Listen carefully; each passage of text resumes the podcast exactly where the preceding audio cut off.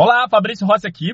Eu estou muito feliz em fazer esse trabalho aqui, porque aqui me permite aprofundar muito mais o conteúdo que eu posto nas redes sociais. Aqui a gente vai ter uma proximidade muito maior e aí eu posso detalhar mais a minha experiência, eu posso a, ah, contribuir muito mais. Se acontecer algum erro ou outro, você é, me desculpa e você vai me relevar, porque aqui realmente não tem edição. Aqui você vai conhecer um Fabrício sem edição. Olha só, você tem que entender que você não se torna um engenheiro ou arquiteto gerente de obras da noite para o dia. Você não se torna um gestor de obras da noite para o dia. Isso é construído principalmente nos três primeiros anos da sua carreira: primeiro ano, segundo ano e terceiro ano. Então, o que, que você tem que entender? Quando você é um recém-formado, você vai para a obra. E geralmente você vai envol ser envolvido nas questões operacionais, tá? Você vai dar suporte à operação, à execução da obra. Talvez você vai ser ali o braço direito do gerente do contrato, do engenheiro responsável da obra. E aí, o que você tem que ficar ligado nesses três primeiros anos de formado? Você tem que absorver ao máximo a visão de gestor de obras, de gerente de contrato. O dia que você pisar na obra, você já tem que começar a desenvolver a visão de gestão de obras. Ok? Você tem que pensar a obra assim, cara, como que eu faço a gestão disso? Mas se eu fosse o gestor da obra, qual decisão que eu ia tomar? Então, desde o primeiro dia que você pisar na obra, você tem que procurar desenvolver essa musculatura da gestão de obras, essa visão de gestor de obras. E fica ligado na sua curva de aprendizagem.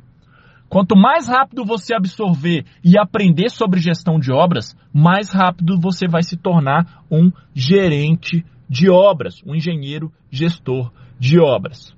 Olha o que aconteceu comigo. Quando eu comecei minha carreira, eu comecei como engenheiro trainee. E eu passei por várias obras da empresa que eu trabalhava, sempre dando suporte aos engenheiros na parte da execução de obras, que é o que a gente chama de produção.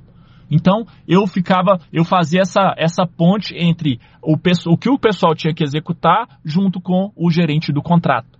Então, eu fiz isso nas primeiras obras que eu passei, tá?